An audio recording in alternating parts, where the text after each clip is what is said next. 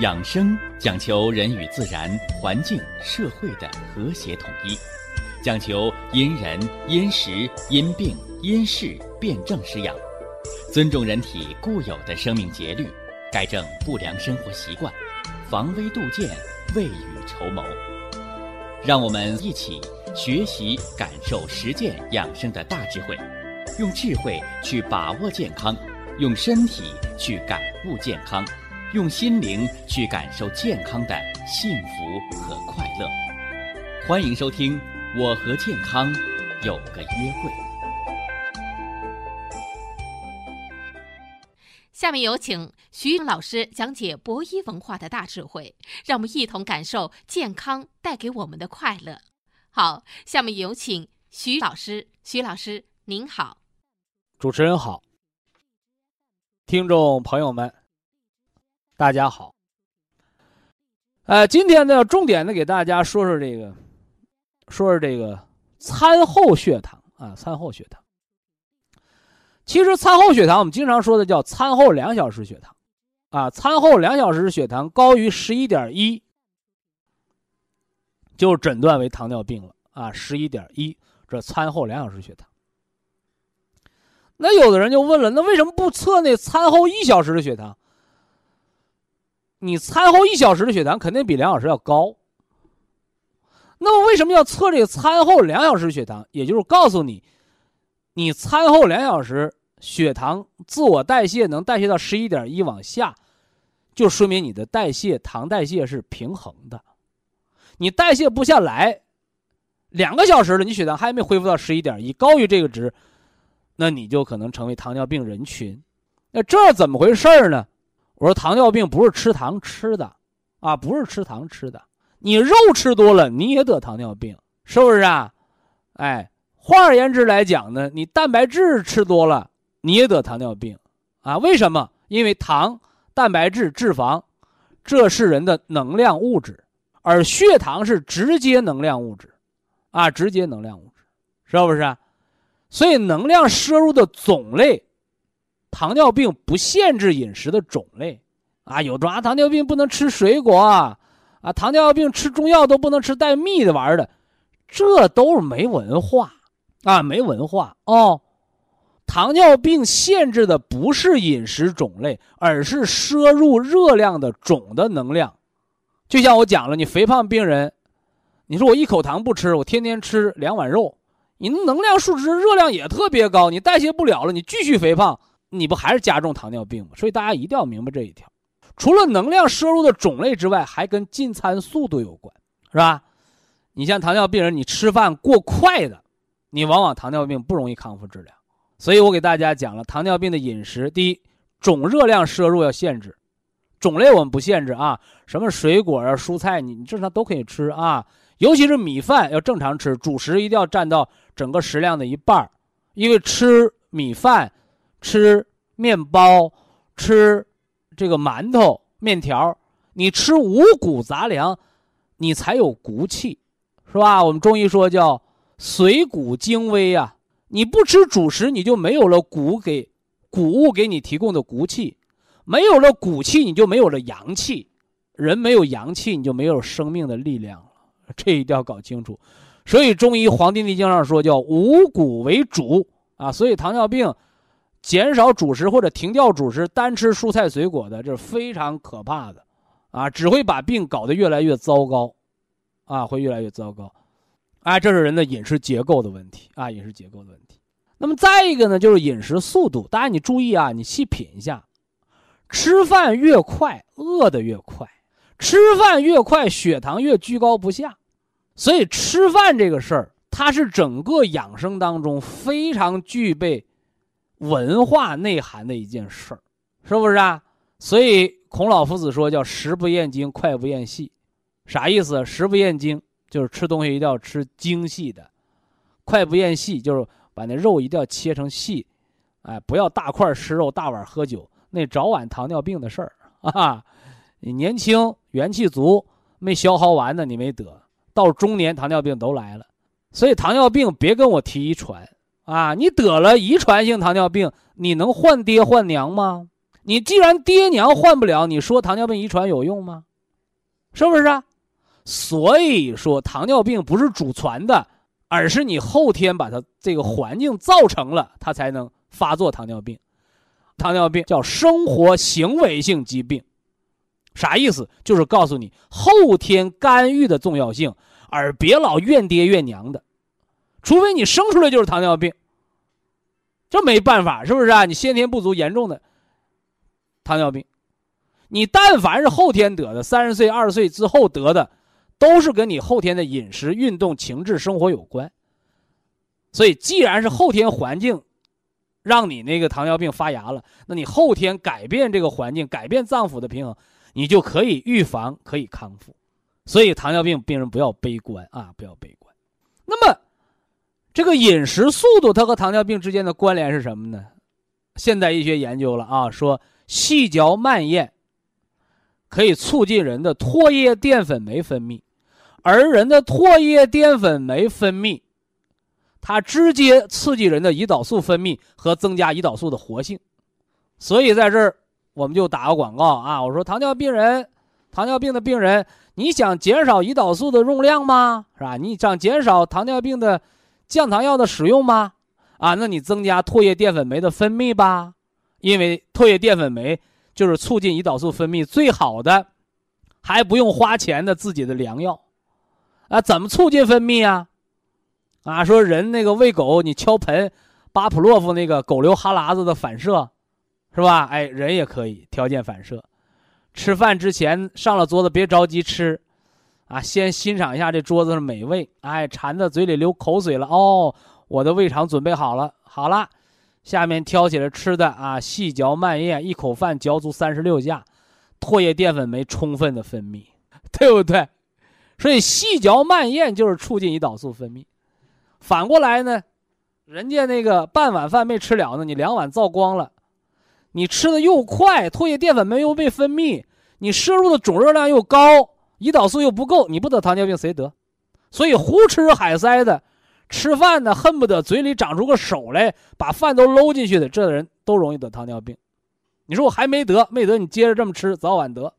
哎，这就是中医的经验科学啊，中医的经验科学。所以细嚼慢咽，饮食速度，饮食的细，啊细。你不能有人说我牙不好，牙不好你修牙去。是吧？你说你换一副假牙贵啊，你还是得糖尿病，你后半辈子治不完，哪个贵啊？啊，所以人要长期有打算。呃，另外呢，糖尿病的饮食啊，哎，我们常说饥一顿饱一顿得糖尿病，那糖尿病的饮食怎么办？哎，我给大家讲中医健康管理的知识，说过三四五顿饭，六七八分饱。所以咱们糖尿病病人怎么着？哎，你把那吃饭速度变慢。啊，另外呢，少吃勤吃，啊，你包括那个北方，啊，北方的老人是吧？啊，说那个农忙的时候啊，一天三顿饭啊，干不干三顿饭是吧？能忙。说到冬天呢，干活少了啊，好多老人家一天两顿饭，这是毛病啊，毛病。年轻人吃两顿饭问题不大，而年老了，你的脾胃功能弱了，你两顿饭饥一顿饱一顿的，你糖代谢一不平衡，就容易得糖尿病。所以人到老年，你别怕麻烦，是吧？你想啊，人活着才吃饭，等人死了还吃吗？不吃了。所以告诉大家，吃饭呐、睡觉啊、走道啊，是活人的专利，是人生最快乐的事儿，是吧？所以人别怕做饭麻烦啊。人到老年六十岁往上的，我建议你啊，没糖尿病的，你吃六顿饭，你得不上糖尿病。你得上糖尿病的，一天吃六顿饭，你慢慢你糖尿病能好。这六顿饭怎么吃啊？除了一日三餐之外，哎，在这两餐之间呢，你加点水果，加点零食，是不是啊？小孩别吃零食，小孩吃零食脾胃弱，把脾给吃坏了。而人到老年了，你适当的吃点零食，反而调养你的脾胃。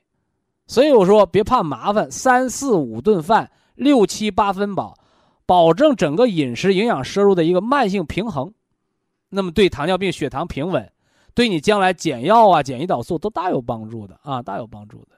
那另外呢，调糖尿病就得调肝脾啊，啊，调肝脾，是吧？调肝，哎，防止生气嘛，气滞血瘀，对吧？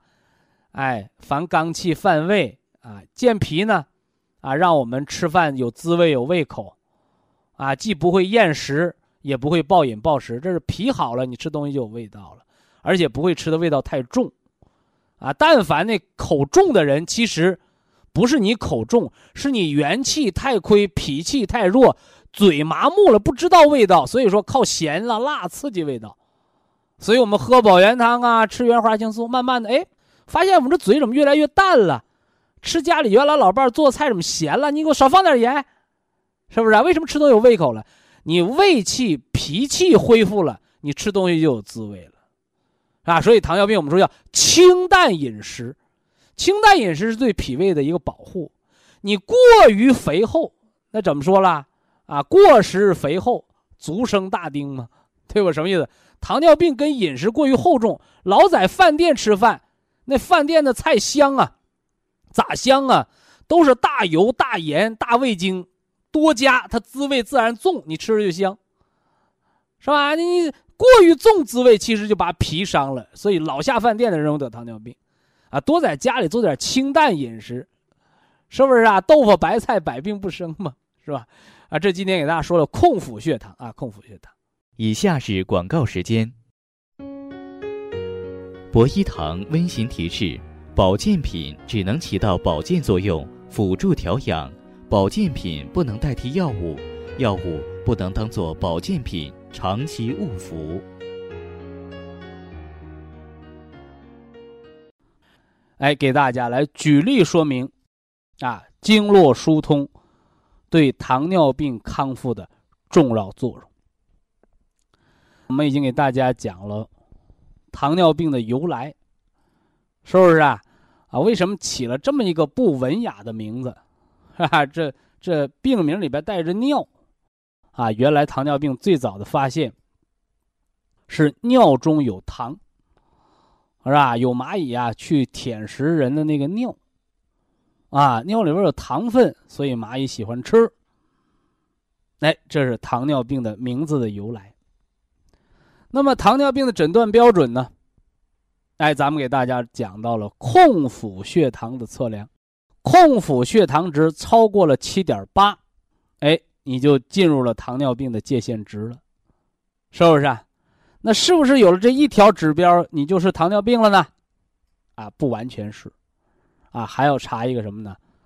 餐后两小时的血糖，啊，餐后两小时的血糖。餐后两小时血糖高过了十一点一毫摩尔每升，哎，这也是糖尿病的一个界限值。所以，什么样的人你是得了糖尿病的啊？要查血糖啊，空腹高于七点八毫摩尔每升，是吧？餐后两小时血糖又高过了十一点一毫摩尔每升，哦。您就够了这个糖尿病的标准。那为什么血糖会升高啊？是吧？血糖高就得上糖尿病，啊，是什么让人的血糖升高？这个血糖又是个什么东西啊？在这儿呢，咱们给大家要小结几句啊。首先呢，来告诉大家，啊，糖、蛋白质、脂肪，它是人的。三大生命能源物质，在以往的健康知识讲解当中，啊，我们曾经给大家提问过这样的问题，啊，说人是什么做的？啊，人是水做的，人体内的这个细胞水，啊，包括游离水，啊，也就是构成人体的水分子，啊，要占到人体的总质量的。三分之二往上，啊，也就是百分之六十七往上，啊，六十七往上。哎，这和我们这个地球一样，啊，我们住在一个水的星球上，三分之二是海洋，啊，三分之一是陆地。而人呢，啊，人呢，哎，人体的水分子占到了什么呢？人的总质量的百分之六十七。啊，人也是三分之二由水构成的，所以我们常讲啊，饮水健康就关系到生命健康，是不是啊？我们要喝离子化的小分子的水，哎，我们要喝什么呢？啊，温热的水，你体内的水分子有活性，啊，你这人就活力十足，啊，你老喝那个冰水，哈哈，啊，你就容易得过敏病，啊，甚至长结石，啊，甚至得一些什么呢？啊，稀奇古怪的病。啊，因为那个水寒了，哎，在体内就容易形成淤血啊，淤血。今天呢，我们不是为了说水啊，我们是要为了说糖尿病啊，糖尿病。那么，人体除了水之外，人还有很多的有形物质，是吧？我们的这个肌肉啊、骨骼呀、皮肤啊、毛发呀，是吧？那这些都是由什么物质构成的呢？哎。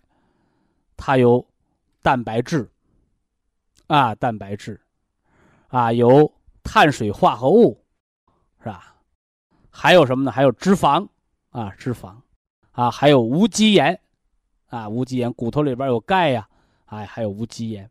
所以构成人生命的物质啊，有水，有无机盐，是吧？有蛋白质啊，有脂肪，是吧？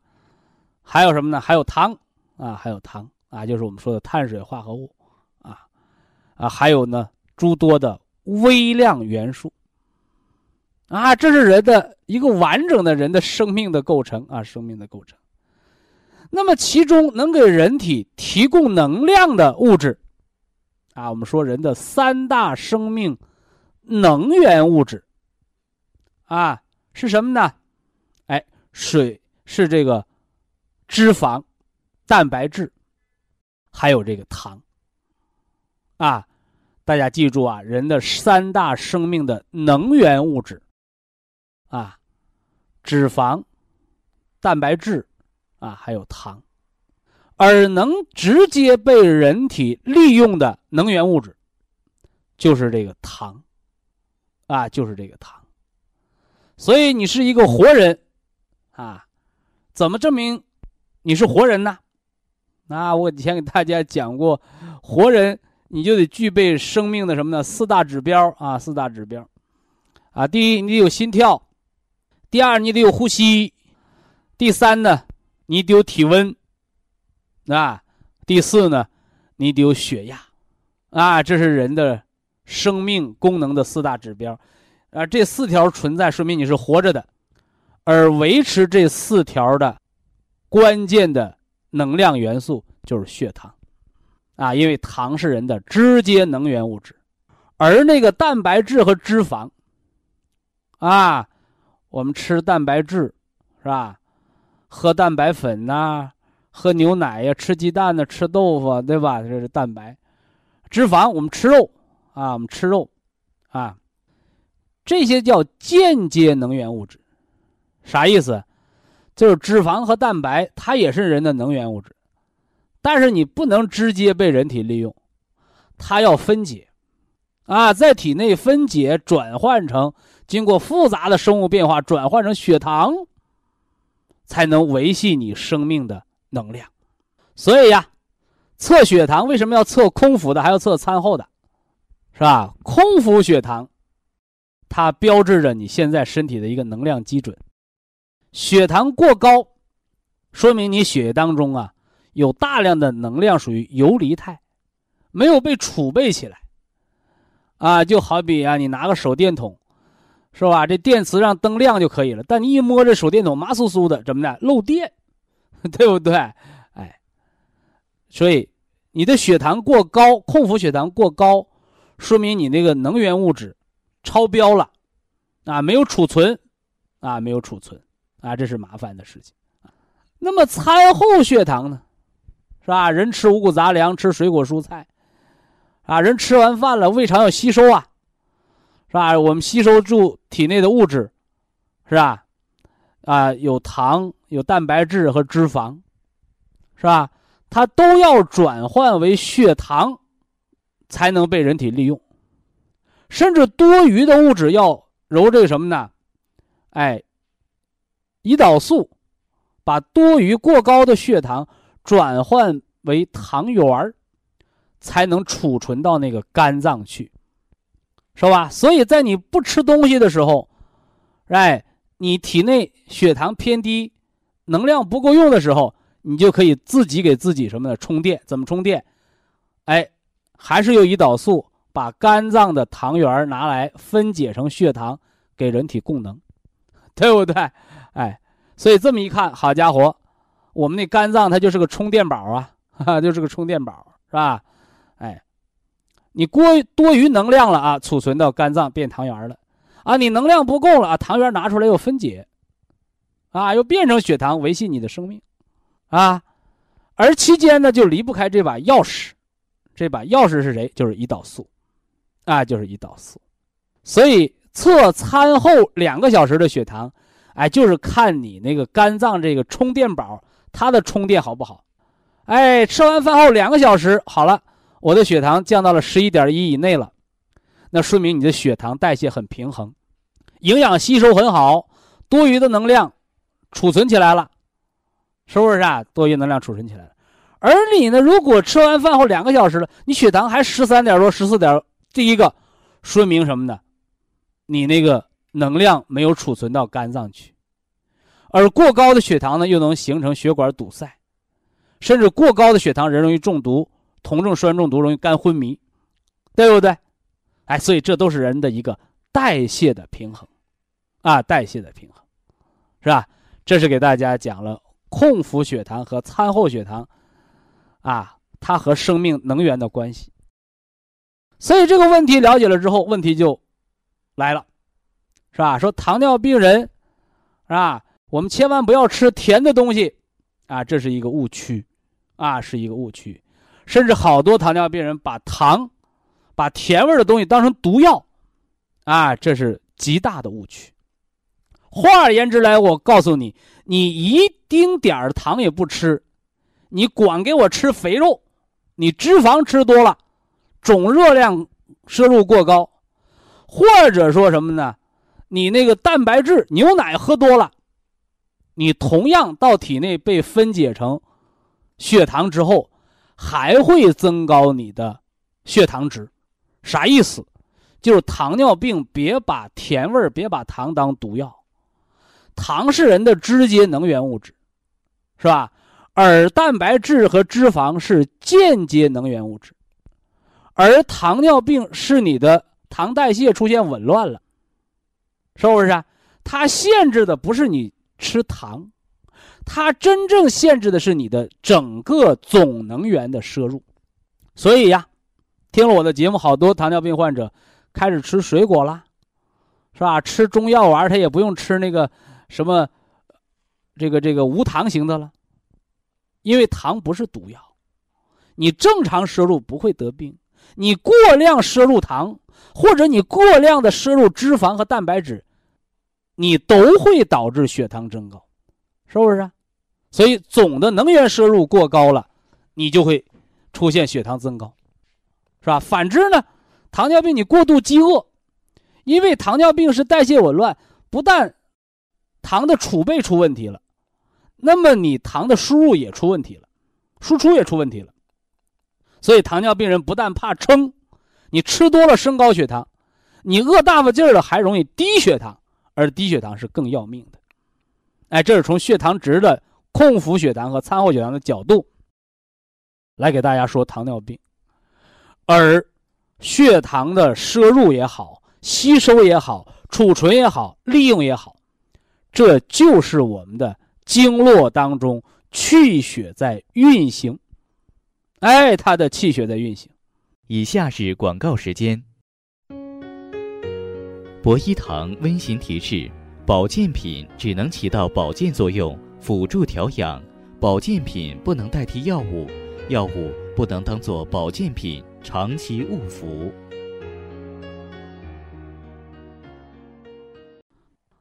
糖尿病人啊，那个目前叫终极诊断指标，啊，就是糖化血红蛋白啊，糖化血红蛋白。呃，先说健康值是吧？呃，糖化血红蛋白，啊，超过七，啊，就可以诊断为糖尿病了，对不对？哎，那么糖尿病患者，你的糖化血红蛋白能够维持维系在百分之六点五，啊，百分之六点五，说明你的糖尿病治疗理想，啊，治疗理想。那么糖尿病患者，你的糖化血红蛋白超过了八，啊，超过了百分之八，提示已经开始出现血管堵塞的并发症。那么糖化血红蛋白超过了百分之九，甚至于十，告诉你，你就有患心脑血管意外的糖尿病合并症的危险，是吧？这是糖化血红蛋白。那糖化血红蛋白低于六。啊，低于百分之六，这就可以排除糖尿病，啊，是健康人群，是吧？这先把一组数值给大家做了啊确认啊，那下面来给大家解释解释这个名词儿，什么叫糖化血红蛋白，是吧？呃，说这之前说这个血红蛋白啊，血红蛋白大家不陌生。是不是啊？血红蛋白是我们红细胞的主要成分，是吧？我们人吸进的是氧气，啊，呼出的是二氧化碳气，而这个气呀，在体内靠谁来运输啊？啊，不是靠水呀，哈哈，不是靠血浆，也不是靠血小板，啊，靠红细胞。红细胞它充满了氧气之后，它就变得鲜红色。哎，鲜红色就是我们动脉血的颜色。等它参与完人体的新陈代谢，把这氧气代谢掉，重新吸进二氧化碳气承载的时候，这个血红蛋白就会变成暗红色。啊，暗红色，可见血红蛋白是人的氧气的搬运工。啊，氧气的搬运工。那么，血红蛋白不但是人氧气的搬运工，它还是人能量的搬运工。那这能量通过什么搬运呢？就是血红蛋白和氧的一个结合度，啊，和氧的一个结合度，啊，那么血红蛋白和这个血糖的结合的比例，就叫糖化血红蛋白，啊，糖化血红蛋白。那当你血糖过高、持续过高的时候，那么血红蛋白和糖的结合率就过高，人的血就偏黏，啊，偏黏。啊，甚至会出现血糖过高的代谢的酮症酸中毒、肝昏迷的危险。啊，这是给大家解释了糖化血红蛋白。啊，糖化血红蛋白。那么说到这儿呢，还要给大家解释一下啊，就是为什么我们通过测心电图啊，或者测脑电图，我们知道人的心脑功能。因为我们每一个红细胞它都带一个负电荷。啊，都带一个负电荷。啊，打个比方啊，就像一个人提一个小灯笼，一百个人、一千个人、成千上万个人，您都提着这小灯笼，沿着一定的路线在走的时候，那它就变成了一个灯的什么呢？不叫海洋啊，就变成了一条线，红灯笼全连到一起，就连成一条线，像流动的什么呢？一个红灯笼一样，红线一样，是吧？那么同样啊，我们的每个红细胞都带一个负电荷，你带负电荷，我也带负电荷，同性相斥，异性相吸，我们就保证了红细胞不会抱团儿，不会形成小血栓堵塞，是不是？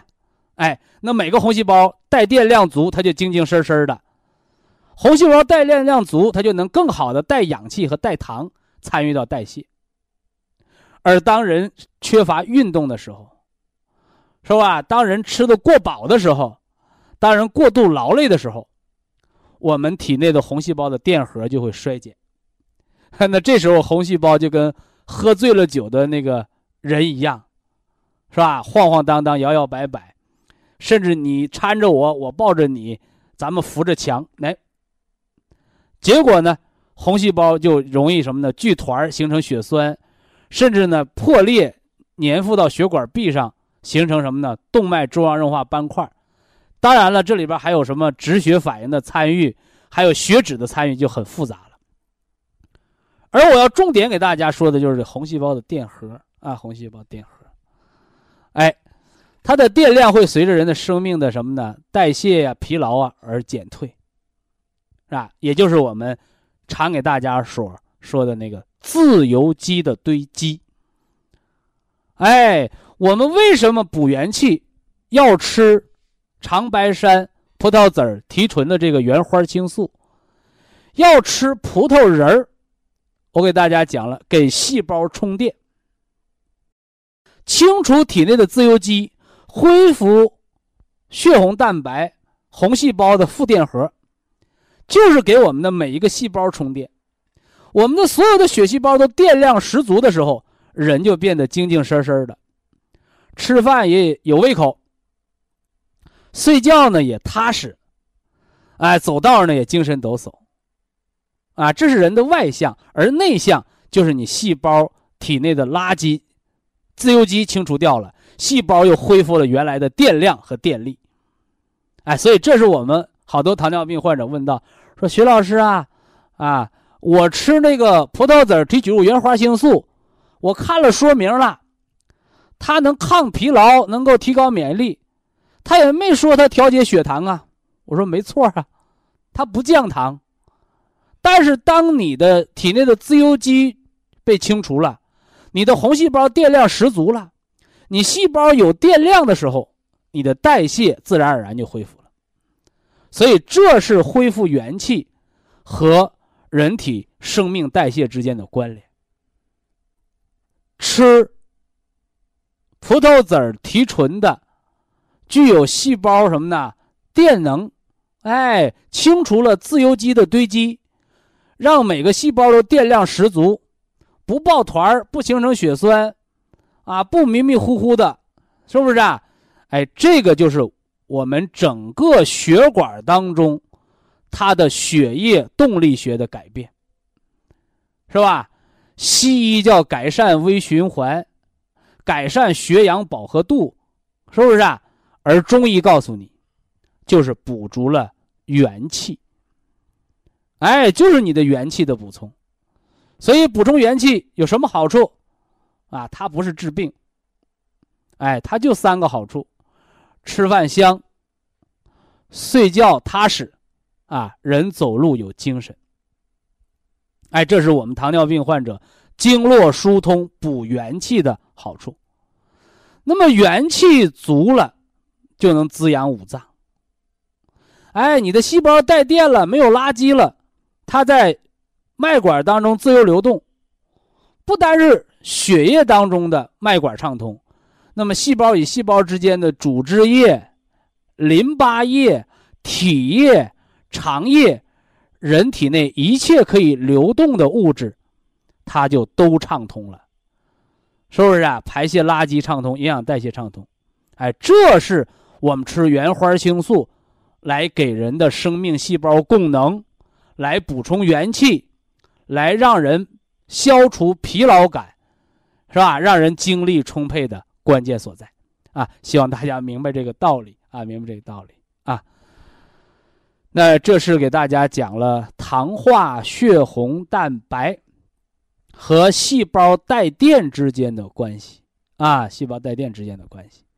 所以糖尿病病人，哎，为什么越吃饭越饿？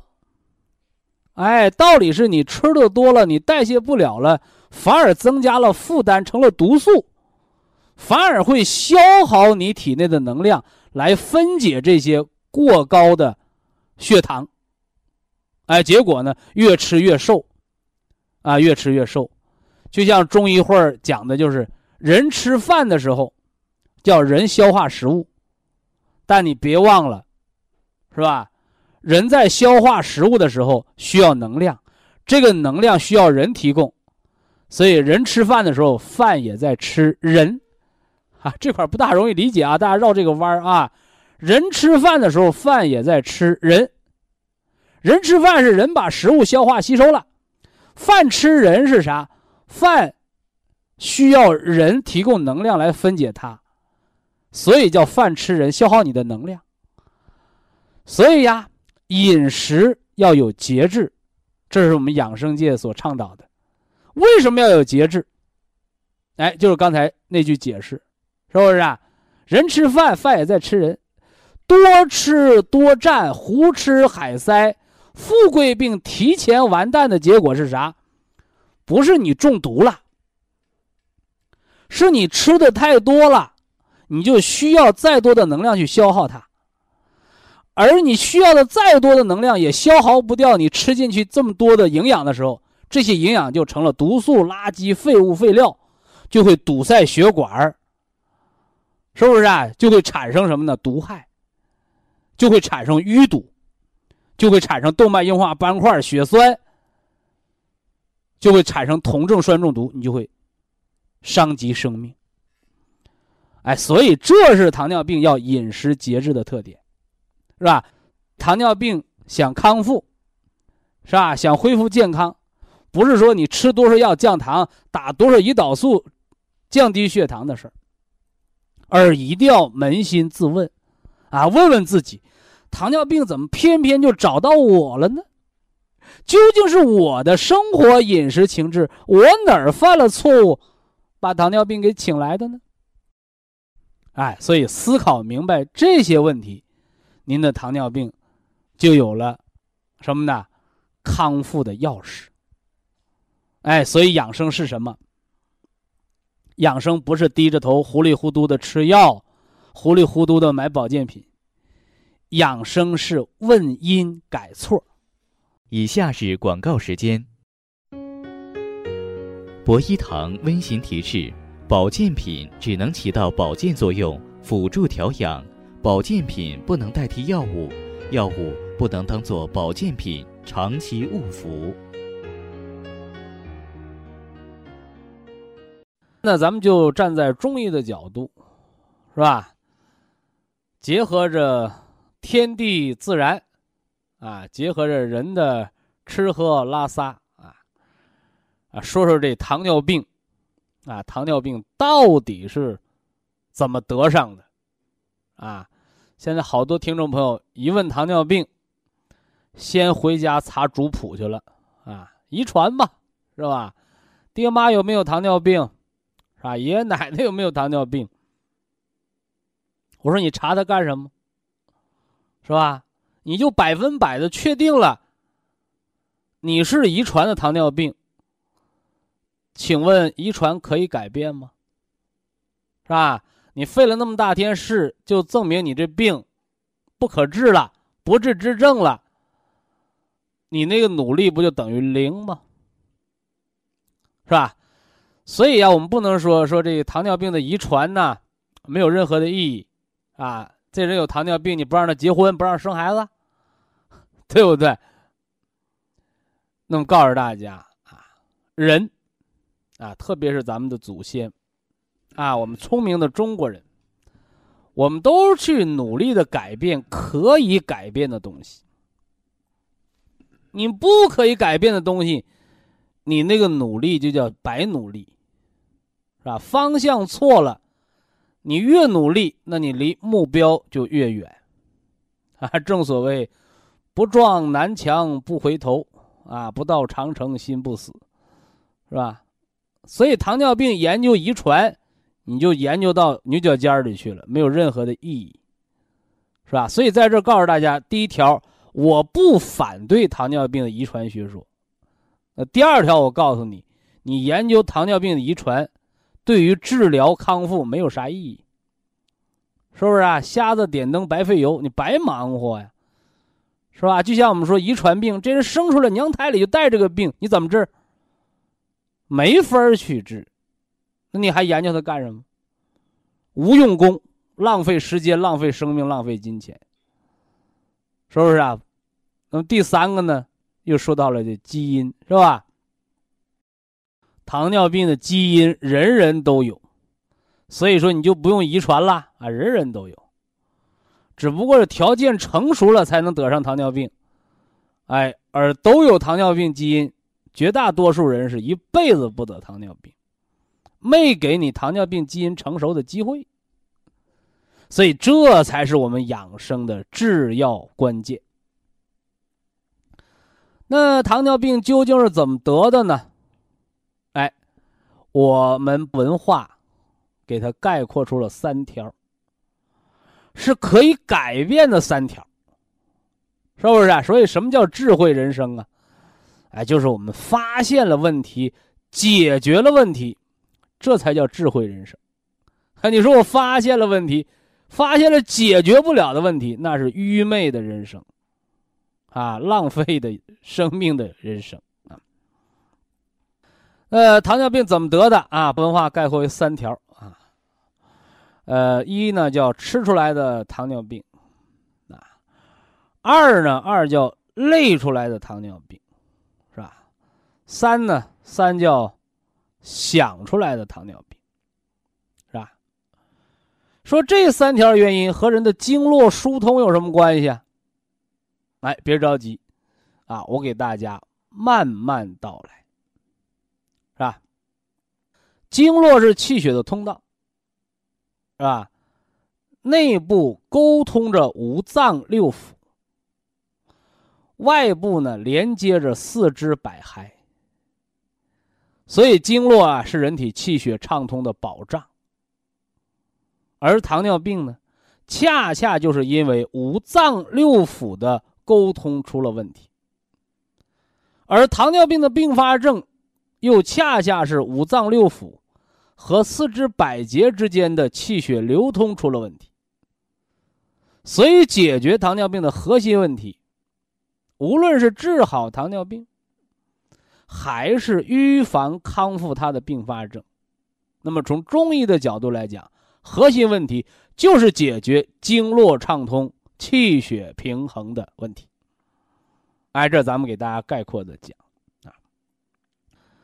那么在详细分析之前，啊，还要给大家啊一个什么呢？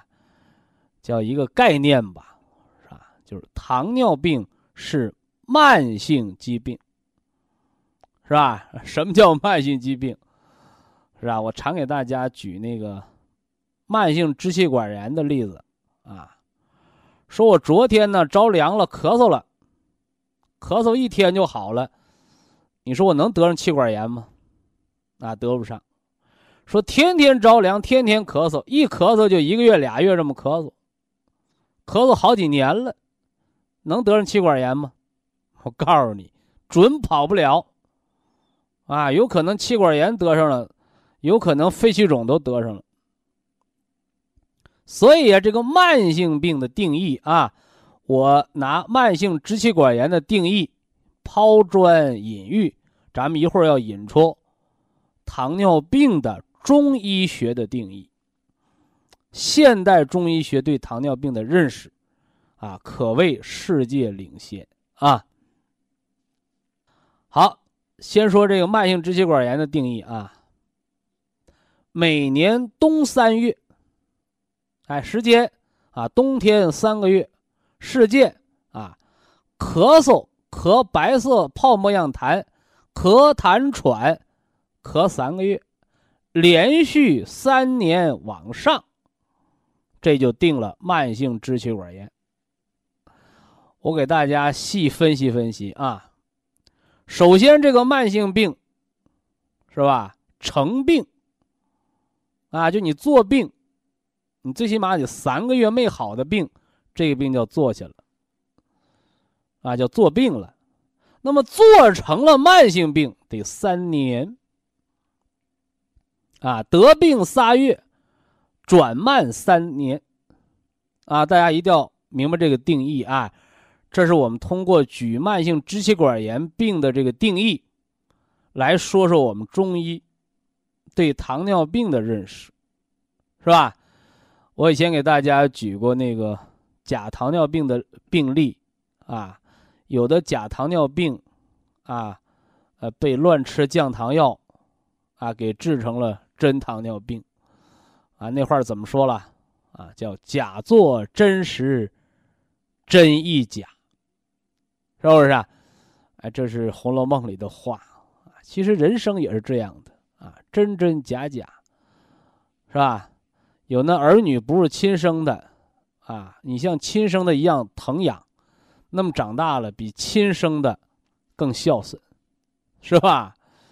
有那儿女呢，确实是亲生的，啊，也是辛辛苦苦养大，是吧？到大了，啊，啃老不孝，你到老了他不管你，啊，所以那亲生的还不如路人，啊，你说你养他有什么用？对不对？所以说这人生真的假有那么重要吗？啊，有时候真的没那么重要，是吧？哎，那么下面说说这个假糖尿病，什么叫假糖尿病？哎，假糖尿病啊，在现代医学当中还有一个很漂亮的名字啊，叫应激性血糖增高综合症。哎，你听这病里边名里边又带个综合症，啊，懂中医的朋友都明白是吧？但凡带综合症，这都是把外国大夫造懵了啊！凡是带综合症的这几个字儿，这个疾病啊，西医都很难治疗，啊，你都得求中医，啊，什么更年期综合症，是不是啊？哎，这个这个颈椎病综合症。啊，颈心综合症、颈肩综合症，是吧？帕金森那个综合症，哎，你看，啊，这都是中医的拿手好戏，而相反呢，啊，好多外国医生把它叫，啊，世界医学难题，哈，啊，正所谓难者不会，啊，会者不难。那么。应激性血糖增高综合症，它的表现什么呢？就比如这个人，啊，受了重大的思想打击，啊，亲人离去，悲伤啊，是吧？啊，或者是重大交通事故撞车了，啊，大难不死啊，吓了够呛，或者受伤了住院了，啊，还有包括什么地震呐、洪水呀、雪崩啊，啊，受到灾害过度惊吓，一检查，你包括雪山救人。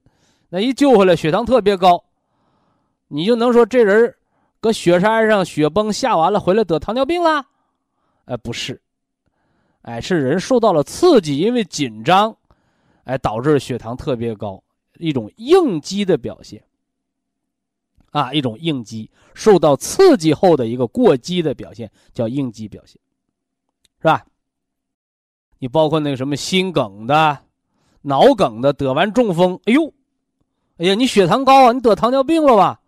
说我年年体检血糖都正常啊，是吧？我这次得脑梗是因为心脏房颤。你看人家病人有的都明白，啊，但是医生说不，你就是糖尿病啊！你原来不知道，那你有的病人就别跟医生犟了，是吧？但你血糖高的时候，该吃药吃药，该打胰岛素打胰岛素。等到脑梗住院，半个月回家了，是吧？人也从脑梗那个紧张啊、恐惧啊，啊偏瘫、半身不遂的忧虑当中回来，没落后遗症。再再检查，低血糖了，是不是啊？你赶紧把降糖药、胰岛素停掉，啊，由减到停，后来血糖正常了啊，没有低血糖了，是吧？那有的人就不懂啊，是吧？低血糖我也得吃降糖药，我低血糖我也打胰岛素，是吧？我高血压都降到六十九十了。啊，我不能停加药，加药得坚持吃。你都低血压快休克了，你还坚持吃，是吧？这叫什么？是吧？这叫本本主义、教条主义，是不是啊？所以人要学知识，要讲科学，啊，避免呢这个钻牛角尖儿啊。所以这给大家讲了甲型糖尿病，此甲非甲乙之甲。乃是真假的假，啊，就是人在应激条件下，血糖增高啊，就那么一段时间啊，有的十天半个月，是吧？有的一两个月啊，最长的啊两三个月，啊，等到你这种刺激当中缓解回来了，啊，自然而然血糖也就正常了啊，你就不要长时间的用药用胰岛素，是吧？不然的话弄假成真啊，你给一个健康人啊，我给大家举个例子啊。说人啥病没有，你天天把那降糖药，你当那个那个什么呢？保健品吃，吃不出半年了，你再停药，你停不下来了，是不是啊？你就能弄假成真，降糖药当保健品吃成糖尿病，是不是啊？现在好多呀，假糖尿病，是吧？就是这么吃出来的啊，最后吃成真糖尿病，真得吃一辈子药了，啊！所以在这儿呢，一定要大家明确这糖尿病的真真假假、虚虚实实，啊！希望我们更多假糖尿病的人啊，能够通过今天的节目，啊，分清真假，啊，辨别阴阳，啊，不要乱吃药，啊，不要把药当保健品乱吃啊！非常感谢徐正邦老师的精彩讲解，听众朋友们，我们店内的服务热线零五幺二六七五七六七三七和零五幺二六七五七六七三六已经全线为您开通，随时欢迎您的垂询与拨打。客服微信号二八二六七九一四九零，微信公众号搜索苏州博一堂。健康管理中心。下面有请打通热线的朋友。这位朋友您好。你好。您好。徐老师。啊。你好。啊，请讲。我是德州的。啊，德州的朋友。哎，我是我今年六十九岁。我主要的问问俺家老伴儿啊，他那个睾丸啊，我前年查哈，呃，是个四点一乘以二点二厘米。头年我给徐老师打个电话说不用管他。医院确诊了是病还是不是病？不是病啊，不是病。他就是就是睾丸上呃长囊肿啊。啊，不要紧。哎，我头年给你老人家打个电话。只要你确诊不是肿瘤，咱就留着别切它，知道吧？啊，不是肿瘤。啊，那就行了。嗯。啊，我跟你说呀，他头年吧，我给你打个电话，徐老师，你说不用管他，呃，也不疼也不痒。呃，只要不是肿瘤就不用管他，这叫前提，咱得说清楚啊。啊啊，俺能说的吧？也俺俩吧，喝保养汤吧，喝了到这个十月，呃，这个十一月十六号啊，就喝四年了，喝的很好。四整年了，嗯。哎，四整年了，喝的很好。俺家这个吧，这个睾丸吧，现在有点长，长得多么大呢？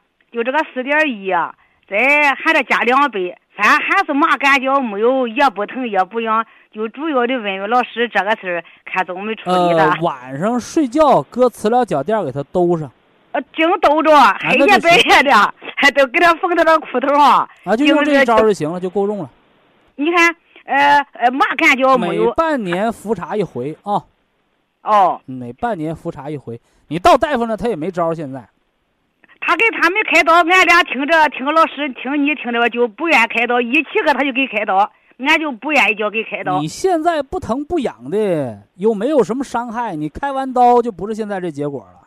就是啊，俺我成天听，我如果影响生活了，那必须开刀啊。不不影响生活，那就别开刀啊。哎，因为这么大年纪，你做这手术本身有危险。你手术完了，你再挂点滴抗炎，那更危险也有啊。哦哦，老师，就俺爷这个吧，血压今年春天啊有点不稳，低压吧七十五，又是一百六，又是一百六十多，就不好受。从这吃这个茶粉多胶囊啊，嗯，现在稳了。三七银杏茶多酚胶囊啊，第一它不升血压，第二它不降血压。那为啥他怎么把血压整稳了呢？因为他能把血管整通了。哎，你看保健品，你得看说明书，你别听那卖药的咋说咋说，白纸黑字写着国家医药监督管理局审批，化血脂增强记忆力。哎，你血管通了，那它自然而然就稳了呗。呃，现在量的时候吧，有八十。八十一百二三，这个年纪九十一百四都行啊。啊，一我就听你这，我成天听，听的我懂这些了。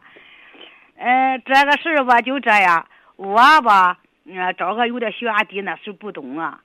哎呦，从这喝保养汤喝的，俺俩也吃普利康了，一个月吃一个人血压低的老年人防脑萎缩、脑梗塞。我从这喝保养汤喝的。吃这个普瑞康，吃的是朴素的，俺俩都吃朴素，没吃别的。嗯。呃，现在八十的一百三。那就得不了脑萎缩了啊。哦，我头脑好好清楚供血足了，他记性就好呗。哎。那供血不足的，老打蔫儿，天天睡不醒，那不就萎缩了吗？哎。拿啥拿东忘西的，他不就脑萎缩吗？对吧？老师吧，还有个事儿。嗯。啥事儿呢？我是个股骨头，换个股骨头。我头年给你打电话可不，就说叫我你换的那个股骨头，吃保健品对它没有作用，我因为你换完的那个叫人工的，它血脉也不通，它就是个呃老百姓的话叫硬脂塑料或者合金的，对吧？啊，但是那么我们吃骨髓补管啥呢？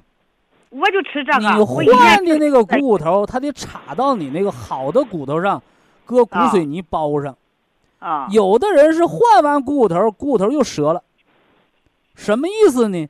不是换的那个折了，是什么呢？是它附着那个股骨，它出现了骨质疏松和骨裂。哦，你吃这个杜仲骨碎补胶囊糊子粉，让你的自己的有血脉的骨头长结实了，你那个头儿才能装的结实。我吃三年了，哎，头一年三个月。吃三年了，你就完全好了，不疼了。你每年冬天吃仨月，哎，我也你我听你讲嘞，要成天你要成天你一拍？片子就知道骨密度了。啊，我举个简单的例子啊，你说咱们家锹，弯地那锹生锈了、啊坏了，我们把锹头扔了，换个啊新锹。你换完新锹，你这锹把要是还折了，你换的新锹有用吗？对，就这么个道理。所以好多人问我，哎呀，那我都做完了人工置换了，我还吃什么骨髓补？它那玩意儿也不过血，它是不过血了。你原来的骨头如果酥了，你那敲把，光敲这敲把要是折了，你换个新敲头它也没有用。对，所以我们吃这个骨髓补，不是为了让你换的股骨头长好，呃，它能不能长好，是让你附着做完手术安上股骨头的这个股骨和全身的骨头，它的密度增加长好，啊，这么回事儿啊。你还哪个腿呢？是吧？还还个好腿不不跟也真跟跟跟着更好吗？那那当然，你做完手术怎么也不如那原来那个好腿啊。哎，我这个好腿，我走道多着这个股骨头白天不疼，黑天黑夜歇着醒着就有点疼。呃，那你就不要过多的运动呗。哎，另外，你还要知道一点哦，啊两条腿它是个双胞胎呀。啊，你那个腿骨头坏死了，这个腿，一个是亲爹，一个是后爹啊，所以这个可能也有毛病，只不过是没那个重。哦，你说这对不对？手心手背可都是肉，对不对？手心巴巴凉，手背烫手，那肯定是发烧了，有有经脉淤阻了，对不对？哎，所以说你那个都做完手术了，你不要认为好家伙，这个我换上新的了，你那个还容易把骨盆磨坏呢，你知道不？知道。所以做完骨头手术的人，你就是能站着能走就是福气，千万不能多走，千万不能锻炼。你哎锻炼了，只能加速磨损。那有的老人家股骨头换完了，用了五年十年，又换第二回，遭老罪了，把换的那个给磨坏了，明白不？哦，哎，少运动，适当运动啊！哎，哎，不能拿重东西，不能背，不能扛，叫啊无负重功能运动啊！哦，哎，老师，呃，最后吧，呃呃，把这个德州博医堂的老师们啊，还得表扬表扬，哎，呃，表扬表扬，表扬表扬哎，嗯，啊，谢谢老师了啊，好就应该表扬啊！啊，谢谢徐老师，老和老伴儿都健康啊！好了好了，谢谢哈再。见再见，哎。好，非常感谢徐正邦老师，我们明天同一时间再会。听众朋友们，下面请您记好，苏州博医堂的地址是在人民路一千七百二十六号，服务热线零五幺二六七五七六七三六六七五七六七三七。客服微信号二八二六七九一四九零，微信公众号搜索“苏州博一堂健康管理中心”。好，非常感谢您的收听，我们明天同时间再会。